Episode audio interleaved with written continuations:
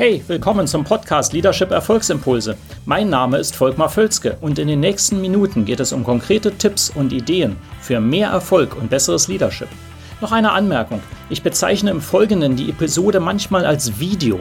Das kommt daher, dass ich sie zuerst als YouTube-Video produziert hatte.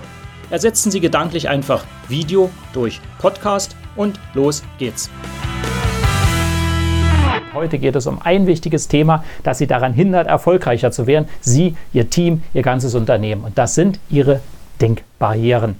Denkbarrieren haben wir alle. Übrigens, das ist nicht mal so negativ, obwohl es natürlich schon negativ ist, eine Barriere zu haben, aber das ist normal. Das half uns in der Vergangenheit auch zum Überleben. Es ist nämlich gut, nicht immer allzu viel ab von der Norm zu denken, weil das bedeutet hohes Risiko. Und Risiko in der Vergangenheit, vor Zehntausenden von Jahren, sicherlich auch sehr stark das Risiko, nicht zu überleben. Insofern akzeptieren wir mal Denkbarrieren als etwas, was wir ohnehin haben.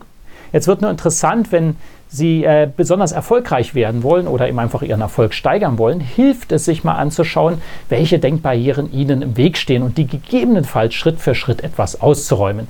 Wir haben alle diverse Dutzende, wenn nicht sogar Hunderte von Denkbarrieren. Ich gebe Ihnen drei Indikatoren an die Hand, woran Sie Ihre Denkbarrieren und die Ihrer Teammitglieder erkennen. Aber kleiner Tipp, fangen Sie mit sich selbst an.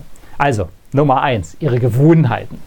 Ihre Gewohnheiten ähm, determinieren sehr stark oder sind ein Indikator dafür, was, dass Sie Denkbarrieren haben. Wenn Sie immer die gleichen Gewohnheiten verfolgen, ohne dass diese spürbar ein, eine Erfolgssteigerung bedeuten oder eine Steigerung Ihres Lebensglückes oder was auch immer Sie als Ziel haben, äh, dann ist das ein Indikator dafür, dass da irgendwo so ein paar Denkbarrieren im Spiel sind. Ja, also das heißt, ihre Frühstücksgewohnheiten, ihre Gewohnheiten, Meetings zu geben, ihre Gewohnheiten, Mitarbeiter zu äh, loben oder eben auch nicht oder anzuerkennen, Leistung anzuerkennen, mit anderen etwas zusammenzutun, ihre ähm, Gewohnheiten in Meetings zu agieren, ihre Essgewohnheiten und so weiter. Ich muss hier gar nicht weitermachen.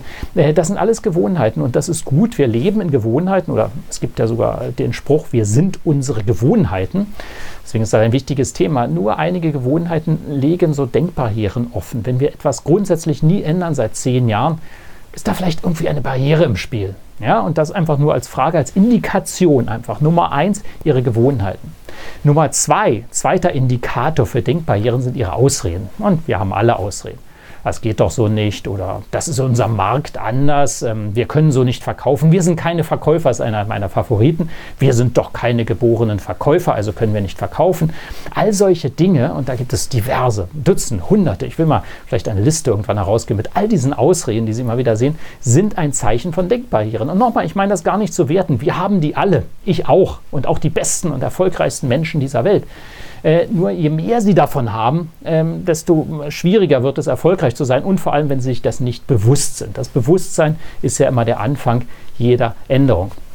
Und dann gibt es noch einen dritten Indikator, da schaue ich mal hier, genau, wenn Sie immer nur in Ihrem Leben in kleinen Schritten vorankommen, wenn Sie immer nur ganz kleine inkrementale Schritte, das war jetzt doppelt gesagt, inkrementale Schritte, ähm, aber jedenfalls immer nur kleine Schritte vorangehen in Ihrem Unternehmen, in Ihrem Leben, wenn das in, nie in größeren Sprüngen geht, ist das auch ein Indikator dafür, dass Sie einfach eine Barriere haben, wirklich mal einen großen Sprung zu wagen. Nochmals, auch das kann richtig sein, dass Sie sagen, Sie sind vorsichtig und so weiter.